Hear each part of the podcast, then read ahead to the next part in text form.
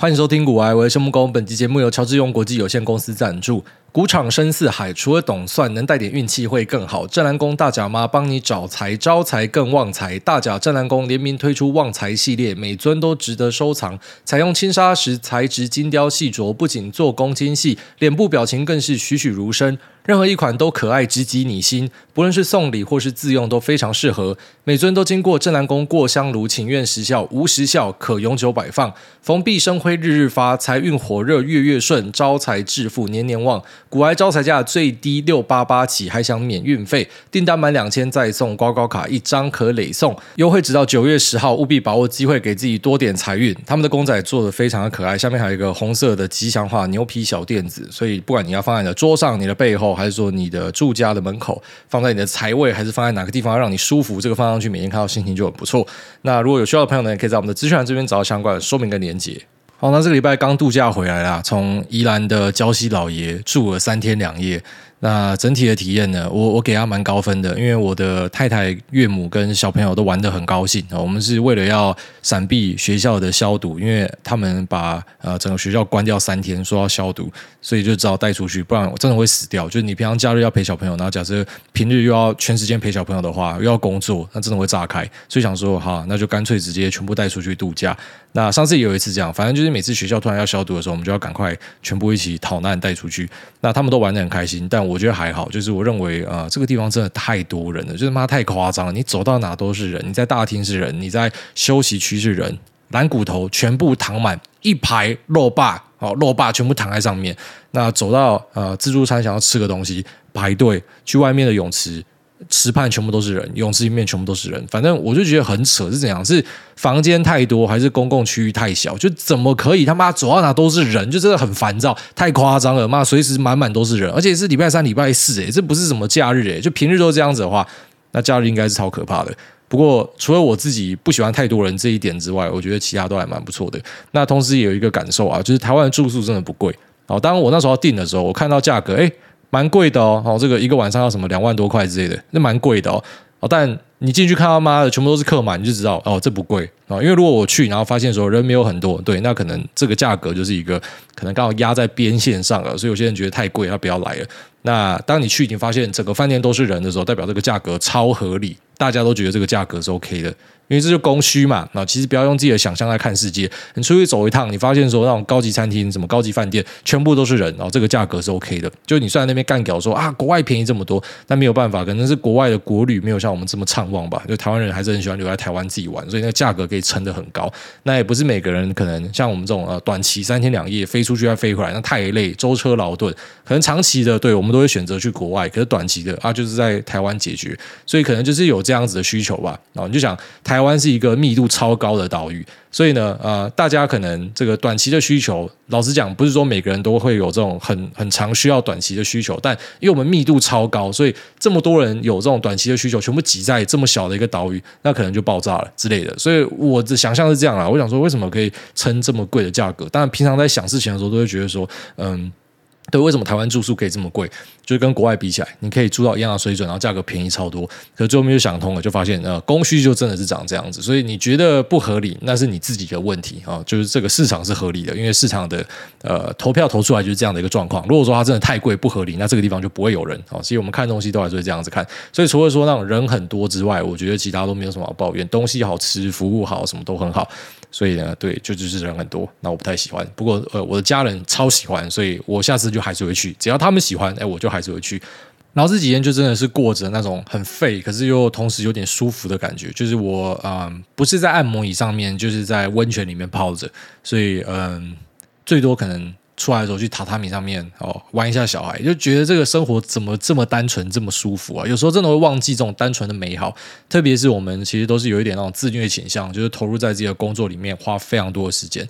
那你说目的是什么？其实也不完全是像很多人想象的，就是诶，我赚了一笔我就要退休。其实到最后去想退休这件事情，已经像是一个那种。好像是上辈子的东西，就是你其实没有在想这样的东西。人家跟你讲的时候，你可能回答会说：“对啊，你是在做准备啊。”可实际上你已经不再想这个，就你是很投入这样的一个呃高强度竞争跟压力的环境里面。所以我觉得是有点那种自虐倾向啊。那只是偶尔抽出来一下，抽离一下，发现说也挺好的。就这样的生活才是真正的人家讲那种什么 work life balance 是这样说吗？那我连那个字要怎么讲我都不太清楚，但是好像有这样的说法嘛，就是你的生活跟你的工作应该是要有一个平衡存在，只有时候你会忘记那个平衡的点在哪里。那一部分可能是因为你现在还在一个很纠结、很努力、很拼的阶段，所以呢，你根本就没有办法有所谓的享乐。那一部分是，就算你脱离了那样一个阶段，但你已经忘记。怎么样生活了？你的人生好像就是建构在工作上面，而我觉得我有一点像这样的一个味道。那现在开始把它收敛起来，调整一下。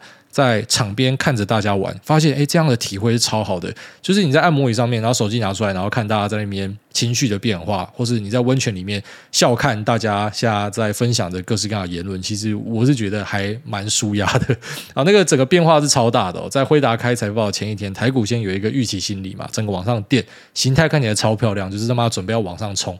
那这时候就有一些朋友，因为你知道，其实我们。很多都是互相一直在交流的，所以就算我们操作没有百分之百一样，可能也是嘛七八成像。所以当我跟大家分享说，我认为我看不懂了，我把部位下降。为什么我说我看不懂？就代表我问我朋友，他们可能也不一定看得懂嘛，所以他们可能也做了差不多的事情。所以我们可能是在差不多的状态，但是因为我现在泡在温泉里面，我也没有办法动了吧？所以呢，我也不可能去乱追。我就看你们这边讨论，然后就发现很多人发现说，哎，这形态漂亮，我还是要 risk on，还是要追一下。所以就可能就追进去，然后看到晚上这个辉达的财报开得非常的好嘛，然后在盘后呢大涨，那就开始。注意到，哎，有些朋友哈有买可乐的，很高兴，已经在想说要去哪玩了。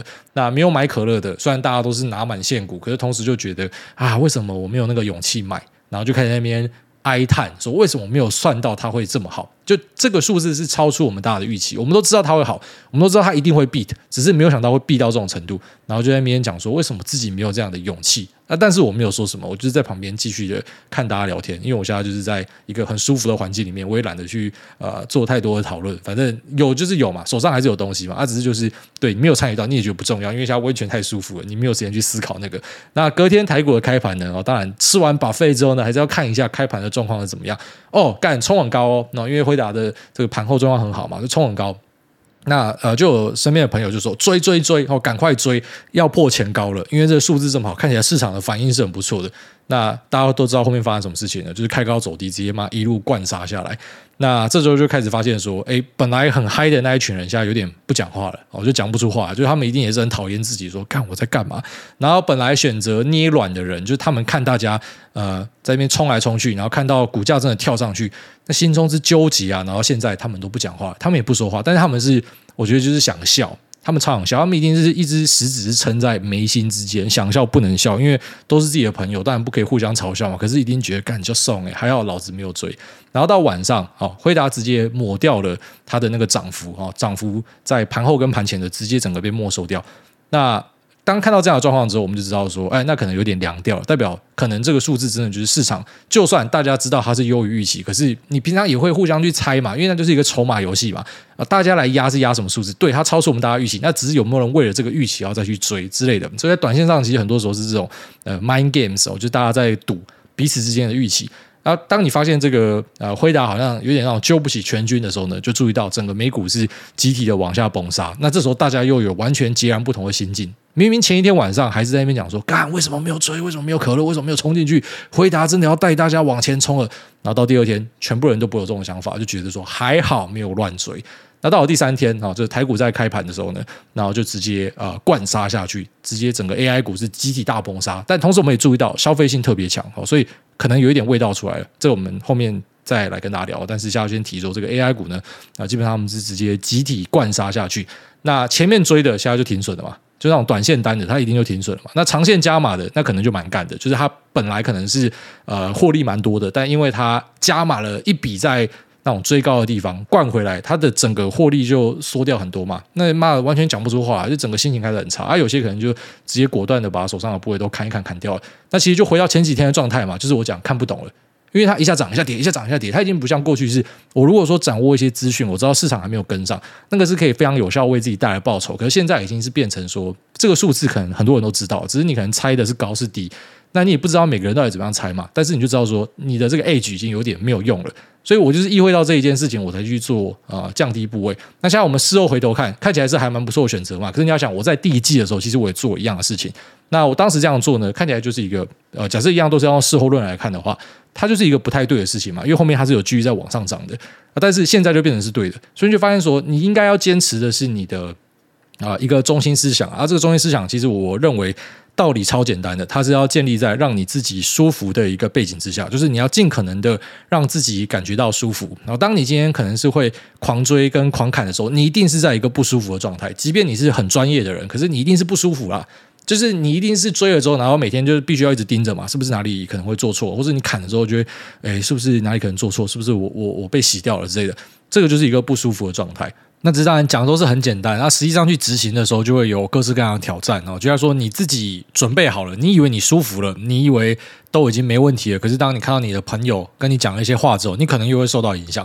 所以这是一个磨练哦。那我觉得训练到后来之后，我自己有稍微有一些心得啊，稍微分享一下。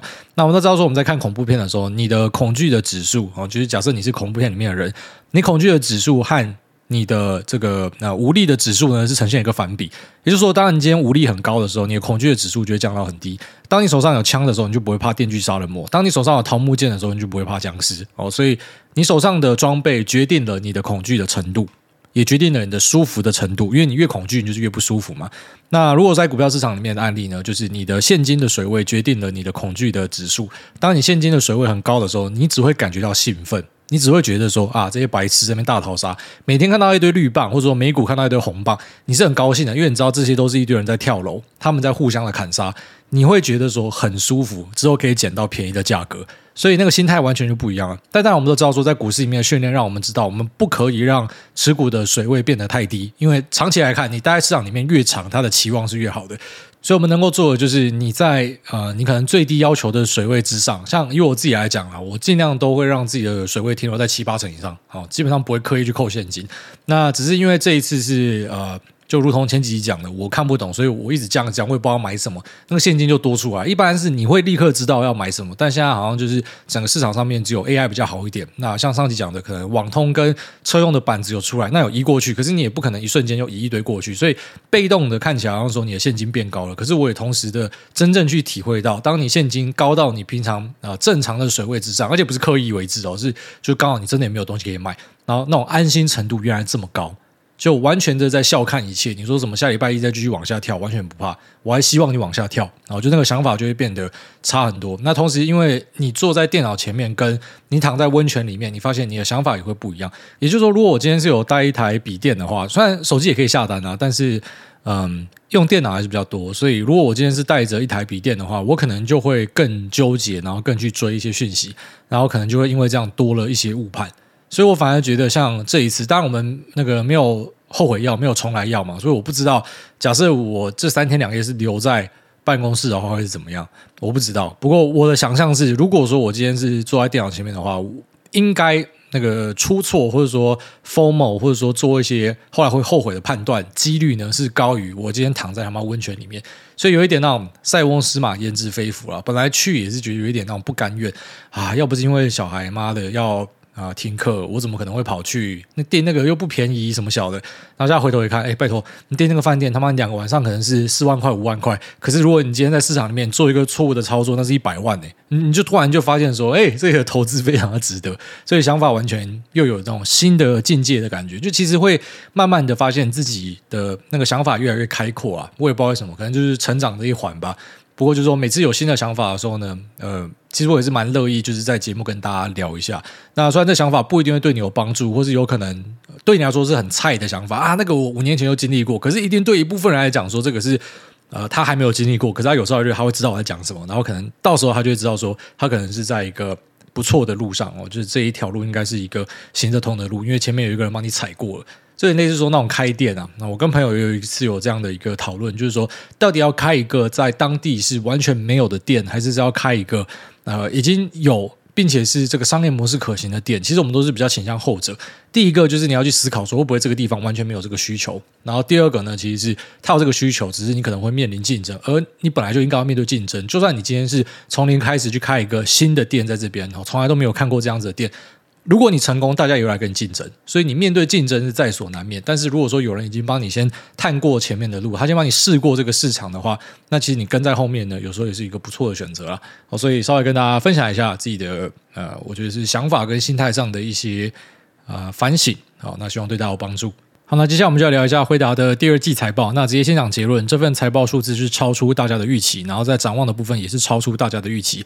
那只有可能在台湾的部分金主圈内开出来的数字呢，没有超过，就是我跟大家提到那个很夸张的 fourteen billion 十四 B 的这个数字呢，没有摸到。但是啊、其他只要是 sell side buy side，或是说卖报告的一些研调机构，那或是一些地方的呃贤达们、强者们啊，大家做的自己的 memo 跟分析呢，全部都是击败。哦，几乎全部都是击败。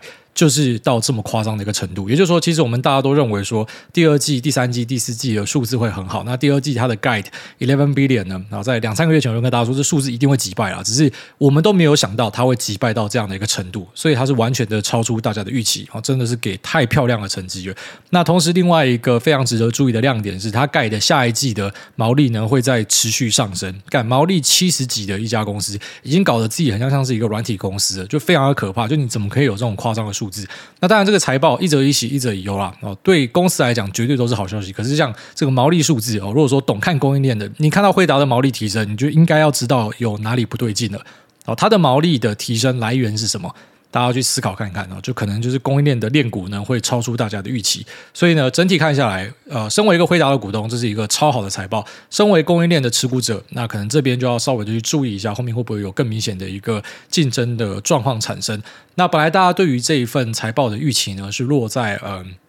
我看最低都喊到十一点多，就是比公司的 guidance 来的高，十一点多到十四之间。那本来对于第二季的预期呢，可能是落在十四到十六之间，可是现在公司直接开十六，所以大家会去想说，因为一般来讲，公司都会尽可能的故意把它喊低一点，因为这样子才有一个呃。Beat market 之后可能会有的走势啊，这是蛮多公司都希望造成的一个现象，所以之后大家应该都会去上修啊、呃、自己的一个估值模型，就整个都会一起往上抬，包括说第三、第四季，甚至是明年第一季，那还是符合过去我跟大家提到，就是它在接下来的三四跟明年第一季，你都还会看到三个超漂亮的 year on year，这个是确定的。但是到可能明年第二季、第三季，我必须老实跟大家讲，我认为能见度就不高了。即便黄仁勋在电话会议里面提到说到二零二四年以前都没有问题。意思就是说到年底以前都没有问题，但是呃，因为我们自己在供应链跟需求端这边交互的去比对，就发现说不太对，因为它拿的产能非常的多，那这个产能真的可以完全的被需求端给拿走吗？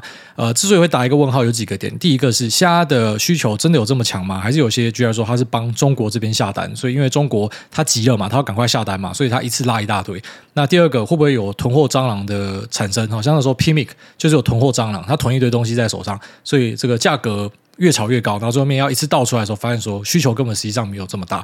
那再来呢，会不会这个 AI 的 hype，因为在短时间内可能没有办法看到每家公司都可以立刻的换肉出来，所以会不会有些公司它最后面财务撑不下去，或者它发现它的预期太高去做修正？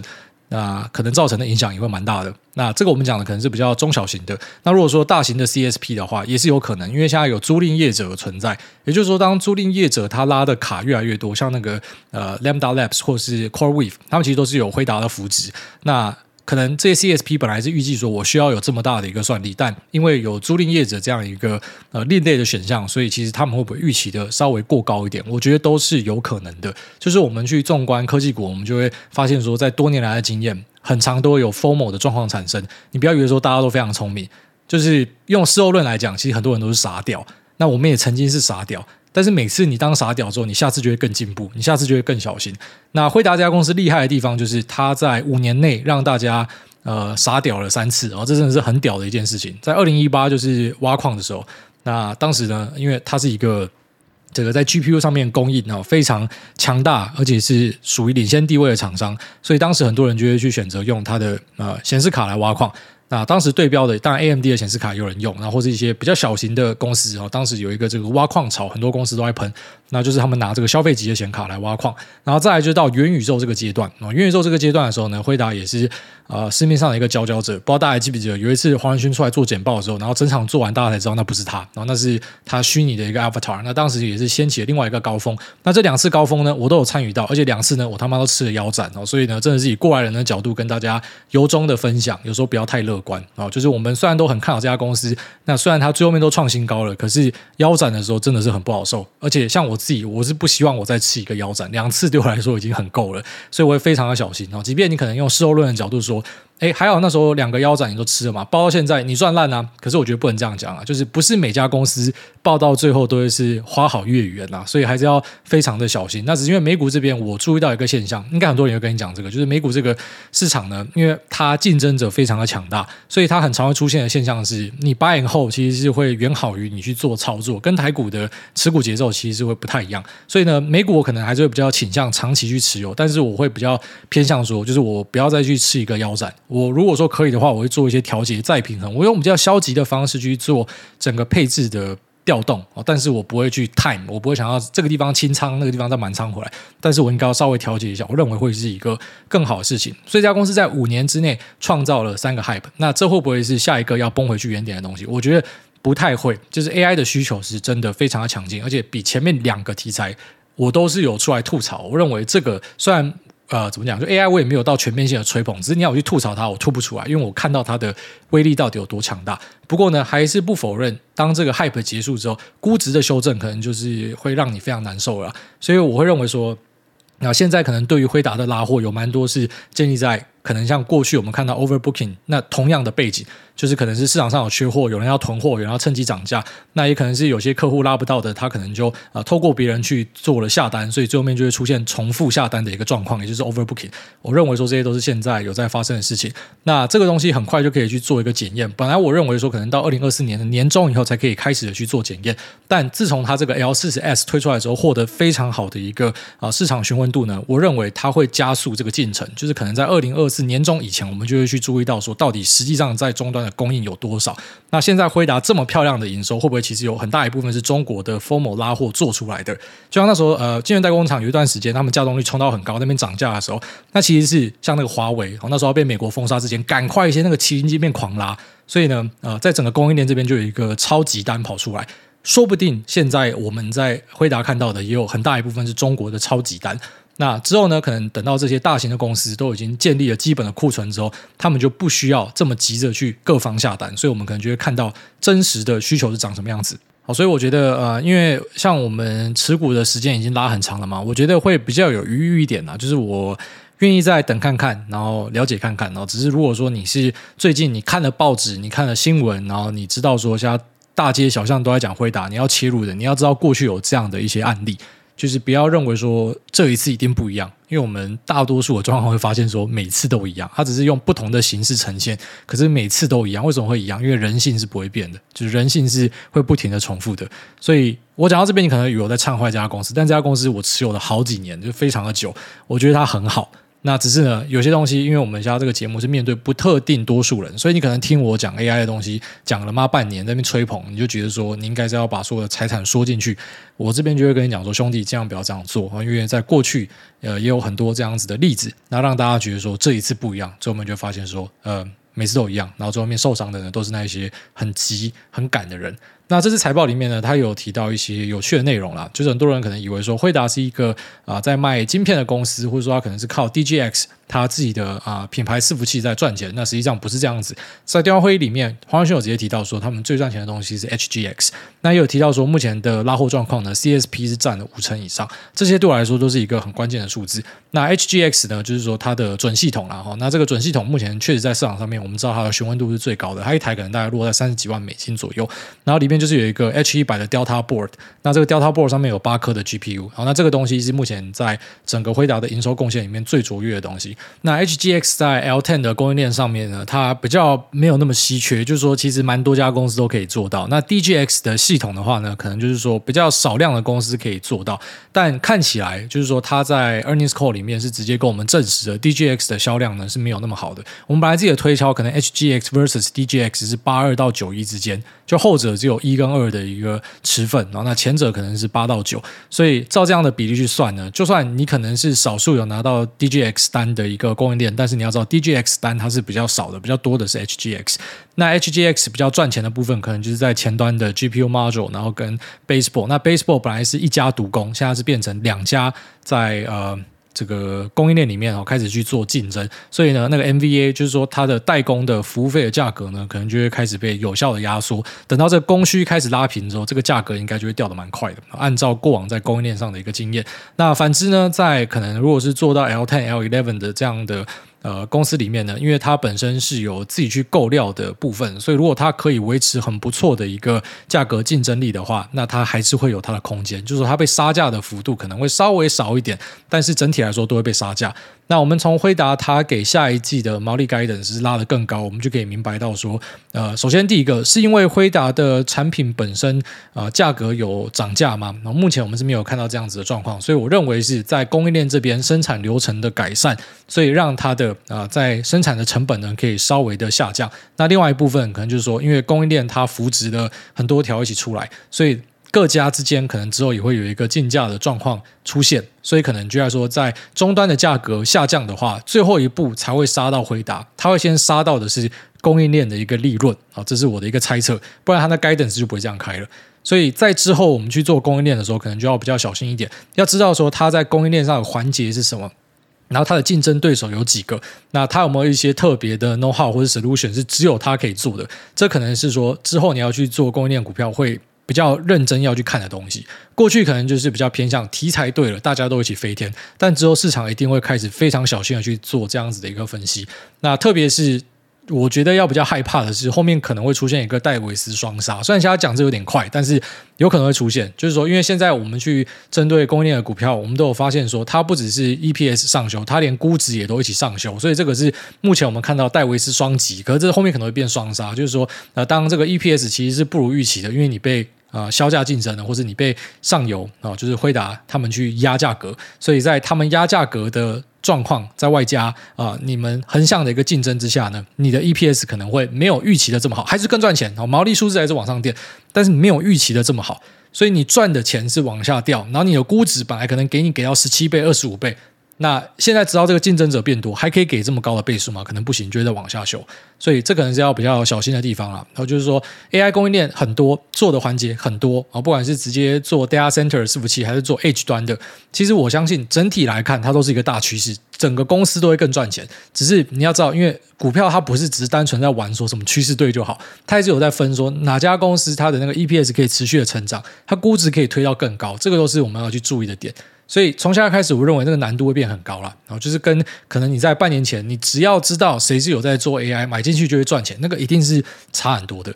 那特别是我们看到辉达的毛利数字往上拉，这个就要非常有警觉了。啊，这个后面应该是开始会闻到一点 barbecue 的味道。那至于在辉达这边呢，我觉得就是说，直到我们真的确定有 overbooking，然后供过于求的状况产生之前，都不用太担心。那目前看起来就是至少还有三季是非常稳的。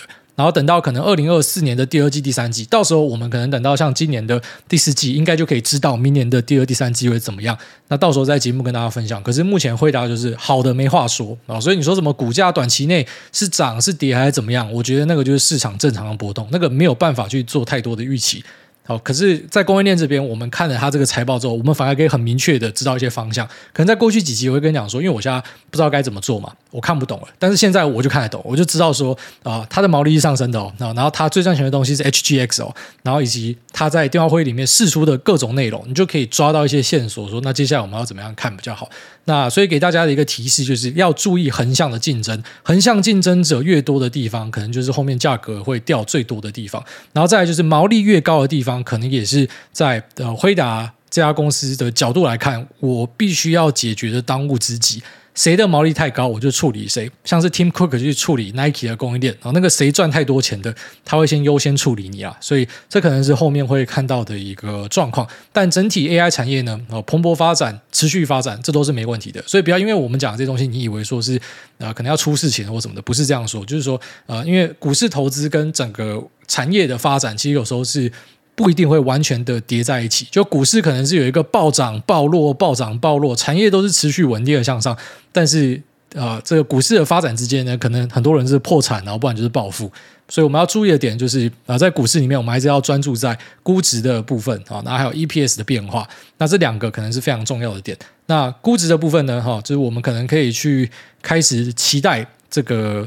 层数不会给到像之前这么高，不会像之前纯粹都是想象力的时候给这么高。那 EPS 的部分呢，赚钱的公司会持续的赚钱，毛利会越堆越高，这都是没有问题的。不过就是说，当它面临竞争的时候，因为那个 EPS 的成长性没有像预期这么好，是不是就会反映到那个 P ratio 可能就没有办法给这么高？这是之后我会想的东西。好，那大概这样子，那就接下来的几季呢都没有问题，都是非常的顺畅，只要注意一下那些有横向竞争者的地方会不会有一些挑战的产生。那当然，辉达的横向竞争者也可能会出现。目前看起来呼声最高是 AMD，但是 AMD 至今我们还是没有听到太多的好消息。那当然，这东西。本身还没有放量了哈，只是一般。如果说有好消息的话，可能测一测之后就会有单丢进来了。就像辉达的 H 一百，实际上一堆人还没有拿到就开始狂下单，会那样子。那只是 AMD 的东西，我们真的是没有看到。那在 Intel 高迪这边呢？好，虽然在中国这边拉货状况很不错，但是它应该也不构成对辉达的一个挑战哦。所以目前看起来，辉达在市场上持续在稳个一两年以上，应该是确定没问题了。那大概这样子哦，如果说有其他的变动，我们再来跟大家更新。那这期先聊这边 Q 的部分。地位三重谢梦工，他说行前准备五星吹，想请梦工大祝贺李军和怡轩月底出发的瑞士旅游平安喜乐。这边两个问题想要问主委：一，在瑞士旅游需要注意什么事项，避免一些麻烦事或是危险？二，挨大有瑞士银行账户吗？办账户有什么门槛吗？或许他们两个可以办个账户当纪念品，在玩牌的时候拿出瑞士银行本票，感觉胜率都会提高。诶，那最后祝梦工全家平安健康，持续快乐，分享市场与解惑听众。OK，拜。好，那第一个要注意的事项就是钱要带的够多啊。瑞士真的是一个很贵的地方，那安全性可能。也不用太担心，你在日内瓦就是那种大城市要稍微注意一下，但会对你构成威胁的，坦白讲不会是当地人啊。但有些东西讲出来你就变歧视嘛，反正就不是当地人会对你威胁啦。一般来说啦，那是什么样的人，大家自己做想象。所以你在路上看到的时候，你要有一些警觉心啦。然后特别是那种对你很好的，要来帮助你的，要来问话的，你就是不要停下来，眼睛盯着远方，这是去国外旅游一个很重要的一个指导原则。那再来说有没有瑞士的银行账户？我没有。然后那你要去办，应该都不容易，因为在欧洲他们那个 KYC。是很严格的。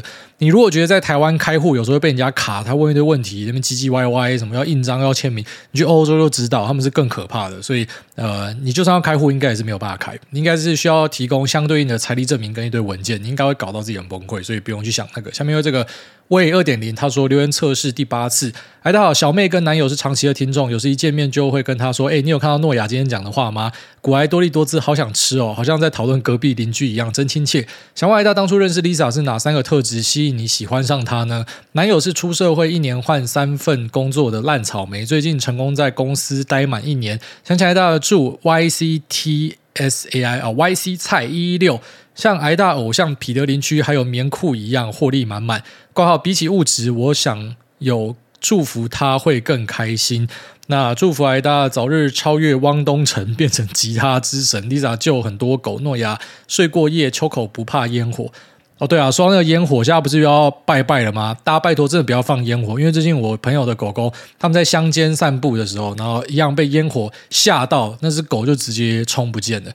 反正我真的觉得放烟火不是一个好事情啊！当然我知道，我只能够大概宣导一下。我曾经小时候也是那个放烟火的人，但反正我们能够做多少就做多少。我就是希望大家，好不好？就如果说你听到这一段的话，不要放烟火了，不要烧金纸了，真的啦，都不要做这样的事情，好不好？我们就是心诚则灵，不用想太多。那再来，呃，我是注意到什么样的一个特质？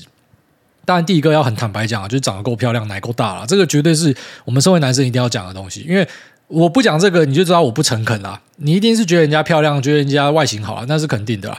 然后再第二个，就是我老婆的幽默，我还蛮喜欢的，因为她会讲一些就是可能没有办法在台面上讲的笑话，一些很北蓝、很政治不正确的笑话，像是她对迪士尼的吐槽就超好笑的。但那些东西拿出来讲，你就变歧视嘛。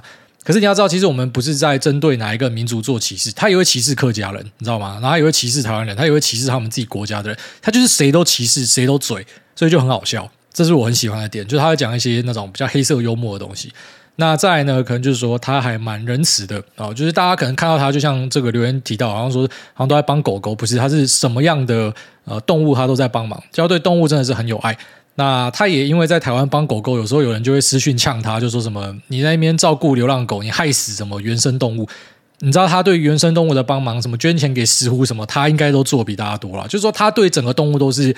关爱的，那是对狗狗特别关爱，就他有这样的一个呃动机啊。那像他会去什么收容所帮忙遛狗啊什么的，就他会去做一些让我不会做的事情。我会觉得说，我能够做最大的帮助就是我直接捐钱，我到现在都还认同，就捐钱绝对是最大的帮助啊。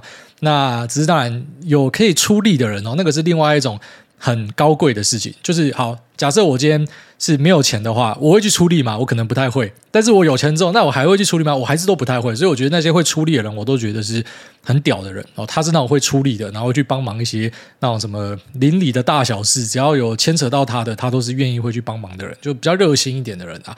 那这个是我做不来的，所以我喜欢他这几个点，大概这样啊。下面为这个 Don 六零二他说五星吹捧梦 猛男梦工，非常喜欢三七七集，诸位分享山道猴子的观点。身为骨灰级听众，前阵子因为太忙，有快一年没有听了，今天再一次听到诸位的频道，深深的被诸位清晰的逻辑、磁性的声音、有条理的口条给精神感召啦。五星吹捧不吹不行啊！非常感谢这位 Don 六零二。那下面为这个一切都是从选择开始的。他说五星吹捧，五星吹上天，想跟癌大咨询人生。近期跟女友准备结婚，准岳母提出结婚后要买北部三房的新房，挂号他不用同住，他可以出一千万头期，但目前看上班交通地点可接受的，挂号一小时到内湖都要两千多万，本身家里没有办法资助，自己的存款跟股票全拿出也是要贷一千万。目前年薪一百二，加女友五十万，感觉压力山大啊。癌大有什么建议吗？或者就是屁股一夹，三十年卖身契就签下去了。嗯，我有点看不懂诶。你说你的岳母可以帮你出一千万的头期，然后你自己的存款加股票全部拿出来，还要再贷一千万，意思就是你的股票跟存款是零，是吗？因为你说房子两千多万，然后他出一千万，然后你全部拿出来，你要再贷一千万，干，那你他妈你出了啥小啊？我完全不知道你在讲什么。那，诶，我这样说好了啦，我就是假设单纯先用岳母的这个 offer 来看的话呢，你捡到宝诶，你真的他妈捡到宝诶，他女儿嫁给你，然后他妈的还要帮你买房子，这是傻小，这是哪里来的神仙岳母啊？为什么我都没有遇到这样的事情？为什么我都没有人要帮我出头款？为什么我都没有人要帮我买车啊？到底怎样？啊，但是像你这样，我觉得就是非常非常的幸运，因为头款是最困难的。啊，坦白讲，头款就是最困难的，因为你后面的房贷就想象成你就是在付房租啊，是差不多的东西啊。像好，我觉得说你买这个两千万的房子，然后你的岳母帮你出掉一千万，你剩下一千万拿去贷三十年，你就是付三万多块而已啊。三万多块，两千万的房子，差不多租金就是三万多块啊。或者说，可能租金就是啊、这个三万多块再少一点点，那只是你变房贷，好像你就是多付一点。可是那至少那个房子就是你的嘛，那个增值都是你的嘛，所以算下来是完全没压力的、你们两个加起来一百五十万，然后付三万多块的房贷，偶尔房租，这样会有压力吗？如果会有压力，代表你们一定是整天要乱花钱啊。所以我不知道，我觉得你这个 deal 超好的，我完全看不懂你纠结在哪。因为一般会来问我这种问题，就是说啊，岳母跟我讲说要买房，可是我家没有钱，那就真的问题很大。可是你岳母是叫你买房，然后又要给你钱，干，这真是他妈天上掉下来的礼物啊！好好珍惜啊，兄弟。所以不要觉得说什么压力山大。你想，那住房本来就是要成本的嘛，除非你本来住家里。那如果说你是住外面，你去买一个这个两千多万的房子要付的房贷，跟你去租一个两千多万规格的房子要付的房租，不会差太远啊，哦，真的不会差太远啊，所以完全是一个超好的 deal。那不觉得问题在哪？好，下面一位这个 Isaac 手工表带，他说：“哎，大家好，我是 Isaac 手工表带，最喜欢边听您的解说边工作，还好有你态度矫正，我砍掉奇怪的主题型 ETF，换大型的 ETF。那如果有幸被您念到，想定制皮革表带的，可以跟我说，我也听股癌想九五折的优惠，订购支付金额的六点六趴会捐给家福基金会。感谢癌大祝平安啊、这个支持家福很好。好，下面这个五星吹吹推推推，他说：爱妞哈西哟。”癌大安安当气氛仔三年，那年初放弃买房，靠进去股市，在老黄的谷底时不离不弃 all in 支持。那现在不再当超商乞丐超人，买冻饭的时候抽到可乐饼券，被店员干走也无所谓，被老板骂的时候都是笑笑的，照样准时下班。比起之前的加班时光，快乐好多。当个快乐上班族的我是混蛋么？那最后，请问癌大几岁会带诺亚去重训么？祝癌大一家健康平安，摸你老妈啦。呃，重训的话可能不会这么快啦，就是会等到不知道他可能十岁以后吧，他有兴趣我才会带他去啊。就是我不会认为说我自己做的事情，我要叫我儿子一定要一起做。那前面呢，就是对，恭喜你啊，当个快乐上班族，就是那种我不知道，有时候会想象说，呃，那我回去当菜鸡的生活应该是很快乐的。就是假设你已经达到某种人生目标，然后故意回去当菜鸡。像有一个那个女歌手，不是故意跑去呃松饼店打工吗？她要去找灵感嘛，可是那感觉就很爽，你知道吗？就是人家给你小费，或是有时候他妈追你一下，然后讲说你的工作要换，你要去找更好的工作，然后你就暗自窃笑说：“干嘛老娘有个几十亿，我只是在那边装菜鸡。”啊，但是你也不说破，你就是轻轻的微笑说：“好，是的，我会更努力。”就这应该是一个超疗愈的事情啊，所以不知道可能。到人生某个阶段，有些人会想要有这样子的体会吧，就是已经这个发大财了，然后还是故意要回去上班，然后看大家在那边跟你讲说梦想什么的，应该会超想笑的啊。不过我是不知道你那个呃老黄压了多少了。不过放弃买房靠进去，可能就是我想象头期款靠进去啊。那从呃年初老黄那种狗屎一样到现在，应该就翻了三倍吧。所以呃非常恭喜你哦，大赚钱啊。下面这个金鱼男孩他说啊太多了，跳过。下面这个。Normal O W O，他说：“股癌威武，最近看了一本跟多巴胺有关的书，深感自己真的很容易上瘾。看了剧可以一集按一集看到天亮，隔天深感这样不行，但下次还是会这样。癌大也会对事物上瘾吗？是怎么样控制自己的呢？然后最后祝癌大一家健康平安，节目长红。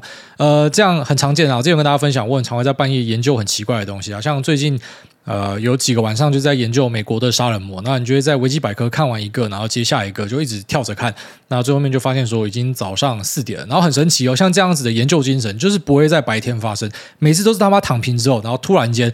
然后翻来覆去睡不着，就直接把手机拿起来就赶快一直看，然后看一看就妈三个小时过去，这种事情真的很常见。那你说我有没有想要去控制它？我有试着就是在睡觉前故意不要看手机，然后把自己弄累一点。那有时候就是你直接躺到床上直接秒睡，我觉得是这样子的话就很好处理。所以最后面我有开发出一套自己的一个方法，就是说我白天不要睡午觉，你要把所有的那个睡眠的压力累积到晚上直接一次释放。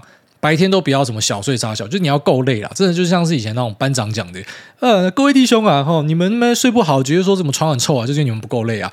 妈，我都觉得他在讲干话，后来知道他讲的某部分是真的啦，因为你够累的时候，你就不会想太多，妈一躺上去就直接睡着，所以你就是不够累，你才会在那边一直看东西。因为我最后面我得出的结论就是，当我今天把自己弄得够累，我没有睡午觉，我没有在可能中午以后喝咖啡，我晚上就会睡得更好，我比较不会晚上起来看东西然后狂看。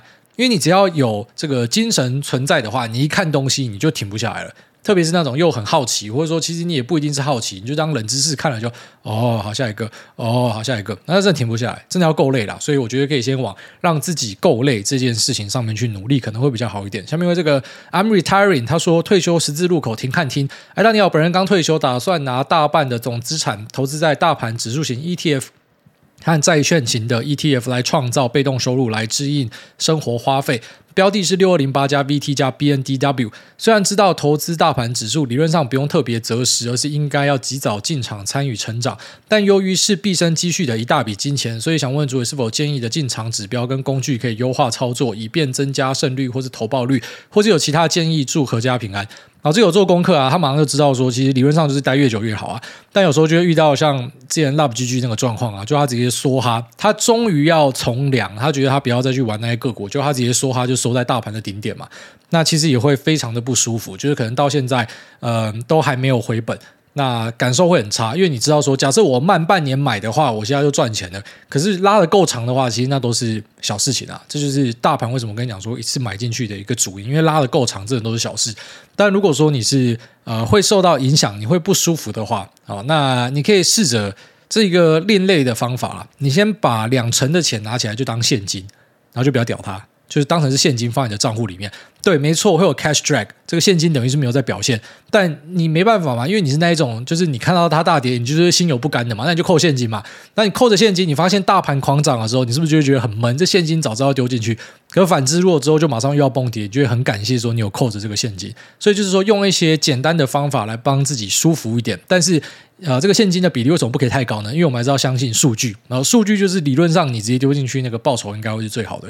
那只是它是一个有点类似那种防呆的机制啊，因为你知道你会不舒服嘛，所以你就这样扣着一点。我觉得可以试试看啊。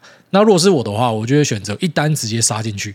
好，即便我知道可能，就像说以这五年来讲，哎，那个发生股灾的频率超高的。好，虽然不是那种超大型股灾，可是那一修正他妈二三十趴以上，那也是很吓人的。那在这五年就发生好几次嘛，所以你当然有时候也会想说，搞不好再等个两年又有一次超大的股灾。那这样子的话，我如果要去做长期的部位，我扣两年，其实会好过我现在就打进去。你也会有这样子的想法，可是你回头一想，如果你今天是在二零一五年进市场的，哎。你真的是都没有等到那种跌破之前低点的机会，它就是一路这样上去，或者你是呃零九年进市场，当然你说零九年那是因为金融海啸之后，所以我等下一个金融海啸，那我也会有这样子的机会，只是问题是下个金融海啸会发生在什么时间点，你也不知道嘛。所以我觉得无论如何，就是先推一些部位进去啦。那假设说你会有这样子的顾虑的话，你就稍微的扣一些现金在手上，哦，整个感受度可能会好非常多。那至于你说有没有什么样的指标，没有这样子的东西，如果有的话就发了。哦，如果说我们有什么样的指标可以让我们哦对着做就不会输的话，那就发了。那当然有些指标是很有用的，像是 VIX，那 VIX 弹到很高的时候，就是一定是有大股灾啦。那你说等到 VIX 很高的时候来买股票可不可以？可以。但你要想，如果下次 VIX 弹到很高是十年之后怎么办？哦，这十年之间你那边把眼后其实会好过，就是我等到十年之后再把我现金打进去，很难讲。那股市真的他妈太难讲了，所以呃，真的会怕的话，就扣一些现金在手上，这个是比较折中的做法。下面这个台北有啥必吃的吗？有啊，啥必也要吃东西。他说留言。密码测试鸡汤妙用，哎，大你好，前几集听到鸡汤书的议题，想分享一下自身经验给大家。之前因为感情问题，心理的状态不太好，所以就异想天开的去博客来买了几本评价很高的鸡汤书，想说看了可能会有帮助，结果真的是很有帮助，越看越生气，怎么他妈整本都是废话？硬看完整本书之后，告诉自己不要再因为心情不好就看这种有害身心的粪书了，然后就一夜之间走出来了。你各位有那个时间去看这种书变智障，不如拿时间去睡觉，还会变得更健康。废话三本著，黄山料批特殊角质，他有换字啊，所以我不知道他讲的这三个是谁，但这个不代表本台立场哦，就是不要一直帮我去引战，我分享各位听众的经验。不过他前面讲的那种呃鸡汤毒药，我他妈完全认同啊。很多鸡汤书那种什么跟你讲说要安慰自己，要舔自己伤口的，你不要整天在那边舔伤口，看起来像变态啦。我们就是赶快。昂首阔步的走出来。虽然我讲这个，我知道很多你在里面沉溺中的，你会很难理解，或是你会想说，你怎么他妈这么没有同情心？但是我真的是这样跟你讲，我说世界上的每一个人，他都有他的难处，他没有跟你讲而已。活在世上的每个人都有他的难处哦，所以当你今天遇难的时候，你要知道，就是我们身为人类我们必经的一个过程。赶快走出来啊！至于怎么样赶快走出来呢？很好的一个做法就是去分散自己的注意力，所以你就是必须要去做别的事情。你只是在那边摆烂，一直不停的想的话，你可能会掉进去那个漩涡里面，就更难出来了。那这位朋友他讲的东西其实也蛮有意思，他说。妈的，你就是另类疗法哦！你知道这个屎很难吃，你还是跑去吃屎，然后吃一吃，你就发现说你在浪费时间，你就好了。那也是一个不错的做法，可以试试看啊。下面这个万华金城武是我啦，他说陈进彩还我钱。哎，大家你好，之前您分享业界看好二四 Q two Q three 消费性电子会好转，但最近中国房市爆炸，连带影响中国老铁消费力萎靡，消费性电子复苏是否又要延后了？后面不用看了，已经看不到未来了。差低求爱大开见面会，一起去花雅科拉布条，手上有友达跟稳懋。想凹单，那请挨大猜测会凹多久？另外，请问挨大目前直借的利率是多少？我用元大直借三年了，挂号现股一千三百万，七月开始从二点一一口气被升到二点四五，是不是要换券商了？那目前开始降低个股转正二，以减少直借金额，并维持相同的铺险。祝挨大身体健康，久坐不会腰痛下背痛。然后这个祝福非常重要，感谢你。那这个消费性的复苏确实是不如预期哦。本来大家最早预期是说二四年的上半年就会看到，然后现在是看二四年的呃可能年中或是下半年才有机会。就说大家对于这个整个消费性的预期呢是不停的在推迟，因为没有办法，就说中国这边的消费性就真的没有催出来，然后美国这边又开始看到蛮多的业者啊，消费性的业者出来表态说。消费者呢，现在比较专注在必需性的消费，日常的能源跟饮食。那他们对非必需的一些奢侈品或是呃电子产品的消费是在转弱，所以我必须得说，这是消费性的一个很难得一见大低谷啦。然后就真的是很惨很惨，然后外加又供过于求，所以我相信这次的低谷会让你在可能三五年后回头看，靠北，原来当时消费性满地一堆便宜的东西，我是这样相信的啦。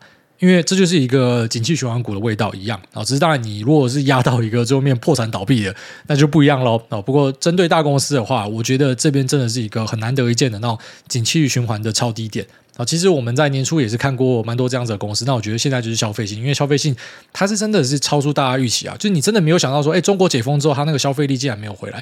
但我最近有找一些朋友，因为我自己也很好奇，所以去做了一个研调了哈，然后发现说，哎，其实没有像可能我们在媒体上看到的这么差。就他们假设可以给一个分数的话，可能是六十分这样子吧。啊，没有像可能媒体报的二十分、三十分。那可能在二三线城市很差，可在一线大城市呢是还好的。所以呃，当然我们都希望这个复苏快点到来，但目前看起来就持续的递延。但是相关的类股呢，我是觉得啦，哈，就是说它这边你再往下下档是有限的啦。那只是当然你要等那个上档，你可能要蹲多久，这是不知道的。所以这是持有这样的一个股票的劣势。就如果说你是满手消费性的话，那你可能今年就错过 AI 嘛。好，但是如果说你 AI 有赚钱，你要趴去消费性的话，我反而觉得是一个很好的防守性标的，我会这样认为啦。